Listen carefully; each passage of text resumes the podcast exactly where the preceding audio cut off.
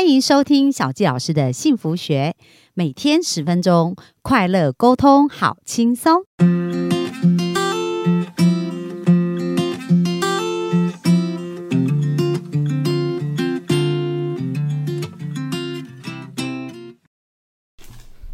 欢迎收听小纪老师的幸福学，很开心又在空中跟大家见面。那本周小纪老师邀请的这一位呢，我觉得我非常的敬佩他，也是我们在我们的访谈当中比较少出现的哦。可是这个是跟钱有相关的一个议题。那我们今天采访的这一位呢，他本身呢就是在中国呢，在私募公司跟那个创投有超过十六年的一个经验哦。那有非常丰富的一个投资企业。的评估的这个经验，然后另外呢，在呃台湾呢，回到台湾以后啊，他目前也担任呃商总的。资本团的团主哦，然后为什么有这个职务呢？就是希望说可以帮助更多创业的人，他们少走冤枉路，能够透过他过去创投跟辅导这一些公司的一个经验，去帮助这些企业能够变得更好。然后另外自己本身他有一个愿景哦，因为他一直跟呃钱很有关系，然后跟创投，然后跟很多的一个企业的一个扶持有关系，所以他也希望能够呃帮助很多。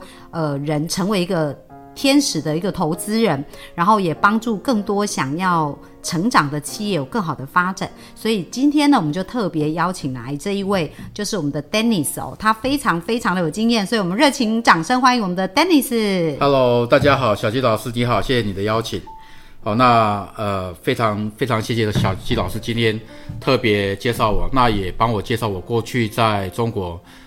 将近十六年、二十年的经验里面，啊，不管是从事私募基金或创投的工作，啊，那这些工作来讲，其实呃，非常的有趣，但也非常的辛苦啊。那其中有一些蛮有趣的经验。那如果你是一个有打算要创业的人，我应该很有、很有很好的经验来告诉你怎么样少走弯路。哦，那我就比较好奇哦，Dennis 当时为什么会走上创投这一条路啊？其实还蛮巧的啦，我其实，在进中国之前是在肯德基的总部，嗯哼，哦，被台湾嘛是在呃香港，哦，在香港。香港应该算是在亚洲的肯德基总部被挖角，从台湾挖角到香港去受训。对，那受训完之后派到中国去，我们是肯德基第一波的主管干部。嗯哼，那大家都知道，麦当劳有一个部门是专门做不动产投资。对，肯德基其实也有一个部门，那我们就是做这个不动产投资的部门。啊哈，那在中国呃这个市场里面，九七年过去之后，我们肯德基呃在中国大陆比麦当劳还早进去啊。那我们开疆辟土也。做了很大量的这个展店的工作，那其中不乏一些不动产的开发的过程。那因为不动产的开发过程，让我们也更需要很多的财务的模型跟工具的试算，所以公司也把我送去受训。嗯哼。那在这个呃培训的过程里面，呃，也开启我对于资本呃一个全新的一个了解。哦，那 Dennis 你本身是学？财务金融，我就学财务金融，然后以往就有一些财务金融的经验，这样子。只是到了呃大陆去以后，就学了很多资本的这个募资啊，跟那个投资这样子。其实以前学财务金融比较偏重在企业管理跟企业投资相关的工作。对。但是呢，呃，出社会之后一直没有走到这个正途。哦。拐了一个弯之后做不动产，那不动产因为呃台湾呃八八零呃。八零年呃八零年那时候，民国八四年的时候，有一波房地产的一个空屋率嘛，啊，所以让很很多不动产呃，事实上还是空率很高，泡沫化去对。那我就公司整个转进转型，帮商用不动产做开发。嗯，那这个商用不动产开发在台湾的连锁店，绝大部分你听过的店，我们都有合作，不管是从麦当劳、肯德基、身边也本、全家，我们都有很大量的一个开店的实务经验。哦，所以那时候主要就是协助他们展店这样。对，那协助展店，但是真正呃有关于投资反而是在大陆。哦，那你到了就是你刚刚讲被挖角到肯德基嘛，在香港，然后后来被派到大陆去这样子。深圳。对，那在那个过程当中，你觉得你最大的收获是什么？呃，开启我个人一个蛮大的眼界，因为第一个部分来讲的话。呃，中国大陆跟台湾是完完全全是两个世界。嗯哼，哦，从人的角度，从工作的职场的角度，是完完全不能用台湾的经验来看待。嗯，那第二个部分来讲的话，中国大陆是七十倍台湾的市场，那那个高强度、高密集的竞争，呃，如果你没有在这个样子的一个背景工作过，你不容易理解。嗯哼，是。哦，所以其实，在大陆也是非常竞争的，高度竞争，而且是全球性的竞争，所有的竞争都是发全球标的。哦，是。那所以你那时候就开始接触了一些就是资本投资的部分哦。呃，我在肯德基的部分，肯德基工作其实我们就是列地啊，列物件，然后买卖投资，然后呢也评估这些，教当地的主管怎么样去评估，怎么样去开一家素食店啊，他的财务工具。那在这个过程里面，我们其实也找了很多的铺位。那这些铺位来讲的话，我们当然也就要去谈判、协商啊，然后取得物件。嗯，那在这样的过程里面，我们也接触很多呃需要跟其他业种合作的一个架构，比如说商场。啊，那这样子的一个工作经验，让我们也呃有很多的这些商场开发的的实物的经验。哦，所以其实你也是大量跟很多不同的人是去交交涉，对不对？我从肯德基呃四年的时间离开之后，进到另外一个岳阳百货。那岳阳百货是呃中日合资的，就是中日合资的企业啊。那在在上海的静安寺二号站那边有一个很大的 shopping mall，哦，叫岳阳百货。那岳阳百货里面有三栋，其中有一栋就是我管的。嗯哼。那这一栋呢，它是一个写字楼。那这个写字楼其实有很多的这些国际的大型的公司，比如说默沙东啊这种跨跨呃跨洲际的这种大型的的公司进驻。对。那在这样子一个国际协商谈判里面，我们也开启了很多有关于在在中国人或台湾人或中国人以外的这些合作的资历。嗯哼。那其实对你来讲，应该那也是一个很新的那个学习跟资历哈，很不一样。那你在面对这样子全新的一个挑战啊，跟在诶遇到困难或瓶颈的时候，那时候你是会怎么去调整自己，怎么突破啦？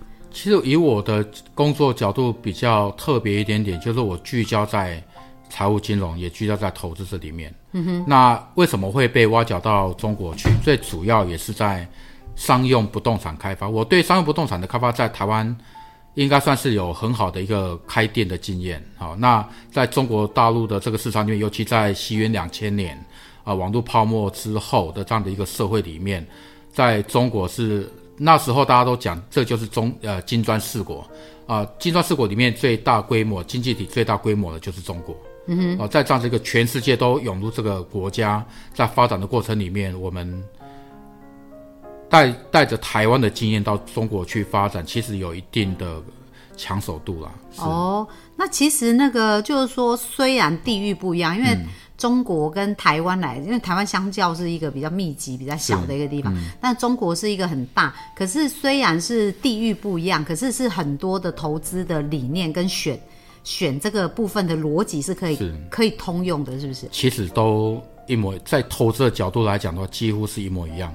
是哦，那那比如说会考虑到哪几个点是比较重要的要点呢？基本上来讲的话，如果说以投资的角度来看哈，像我那时候的任务是我们怎么样去找到好的标的，嗯，不动产的标的，然后就是买下来，让他们可以在里面做店以外，又可以有营收。对，所以以不动产的角度来看，就第一个当然是是就是不动产本身的价值跟延续后面所产产生的这个所谓的租金收益。对啊，这个部分，那第二个部分来讲的话，就是说什么样的房客啊，那用什么样的合约来创造长久持续性的收益？对，那这个部分来讲，当然国际公司他们本来就已经有很好的规范哦，那这些规范我们照着走，但是呢，因为这些西方国家的企业在中国市场里面，他们是呃，应该算是饱尝的苦头啊，对，他们在在整个华人市场里面。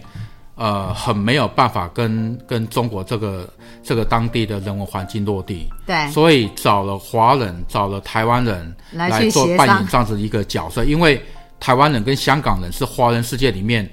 最容易跟西方国家打交道的两个两个团队，对，所以你们等于是桥梁，对不对？是，让那个中国本土，然后再加上外国企业中间的一个沟通的桥梁，信任度的桥梁。哦，对，所以就是有十几年的经验都在那边。呃，这个部分来讲，大概是三年，三年左右的经验。啊哈，那在中国百盛，然后到岳阳这个过程里面，我大概就是培养了这样子一个不动在中国到不动产的这个投资的的实战的经验。后来我就到另外一家公司去，另外公另外一家公司 DCM，DCM 是美商的一个私募基金。嗯，那这个私募基金它看中的大概是几个高科技类别或或这些商业类的类别的投资的标的。对，他们算是一个一个 PE 方啊，就是比较大的私募基金。对，它是算是在创投以上的一个资金的供应链里面最上游。哦，所以所以算是一个非常大，而且已经历史悠久的一个私募基金这样。我在我在 DCM 的工作比较接近，要算是中级的干部，因为我那时候也还蛮年轻，就大概是三十岁左右。哇，那就很厉害，因为待的都是国际企业哦，然后又在中国一个这么大的市场这样子。但是我在那边学习，其实学到很多。嗯，那当然里面的挑战也不小。对。那其实我们一开始在这个过程里面来讲。我自己也是从零开，等于是把自己先规定从零开始，怎么样去评估一家好公司？光是好公司怎么去评估，就花了我非常非常久的一个时间。那当然这里面有很多的前辈，有很多的这些呃过去的主管能够来指导我们。好，那这过程里面自己花了很多的心思在学习。哦，那这里面有很多的案件，那其中在 DCM 的过程里面有几个比较指标的项目。哦，可能台湾这边也听过的，就是像顺丰快递，嗯，也是在这个期间里面用 DCM 的角度去投资。哦，那我们也是你辅导的这样子。呃，不是辅导，是把它开发出来，去找到好的公司。啊哈，呃，你挑选出来的公司。对，因为那时候的时空背景刚好我们提到嘛，刚刚就提到大概西元两千年，西元两千年，呃，网络泡沫化，好，那整个金砖四国崛起。那整个台湾呃网络呃网络泡沫化之后，台湾的连锁总部大概开始要往中国大陆市场西进。嗯哼。那金砖四国崛起之后，全球的这些创业家、这些资本都进到中国，所以在西元两千年的中国是一个是一个该怎么讲，就是一个完完全全大改革、大开放的一个百花齐放的一个商场，哦的一个一个大型的商场。那大陆的这些。大陆的城市哈，一二三四五六六级城市里面，四五六级会到一二三级城市来发展，所有所有的年轻人都往都会去发展。对，哦，所以也创造了很多的需求出来。啊哈，那时候我们 DCM 我们看到有几个机会，其中有一个很大的机会就是什么？电商的崛起。嗯，那电商的崛起它需要物流。对，好，那另外一个机会是。整个全球的连锁总部都进到中国去，包括我们肯德基也是嘛。对。那台湾的品牌也都全部，全球的这些总部都进到中国，大家都大大量的在展店。那展店除了要有人力的的流动之外呢，另外还有就是配送物流物料的配送。嗯。所以呢，物流是我们看到一个非常大的一个庞大的一个机会。嗯。嗯。哦，所以 Dennis，其实你也是，就是说，在做这个展店投资的过程，你对那个商业敏锐度也是蛮高，所以你再从这些资料解读，你就会可以嗅出说，哎，哪一个产业其实是值得去投资、跟扶持、跟发展的这样子。是很很谢谢说，我们以前公司有很多的这些同仁，他们都是研究部门，嗯，他们会从很多的财经的数据去分析出来，让我们了解说整个行业的趋势、全球的趋势，那。进而来让我们第一线的工作人员呢，去判断出呃，我们如何能够在市场上面找到对的方向、投资的方向跟对的在风口上面的企业。哦，了解哦，所以大家有没有感觉到啊？就是从刚 Dennis 的分享，真的是有非常丰富的这个工作经验，而且才三十岁，其实就是在他所有的工作经验几乎都在外商哦，然后就是协助他们很大的一个市场的拓展，这样好啊。那明天我们就要再继续来聊一聊，就 Dennis 在大陆啊，跟他现在想要做的事情啊，其实这人生的一连串也是有很多的相关的经验可以分享给大家。所以呃，为什么会在这边专访他哦？因为我觉得很。很多人有创业的梦想，那也很多人会有，就是在面临这个后疫情时代啊，其实很多的想法跟呃一些看市场的角度也都有改变了。所以，我们明天再继续来，呃，我们在明天再继续来多聊聊，就是说，呃，在进入资本市场的投资之前，应该多注意哪一些事情？这样，OK？好，那我们今天就到这边喽，谢谢 Dennis，好，谢谢，谢谢小季老师，拜拜。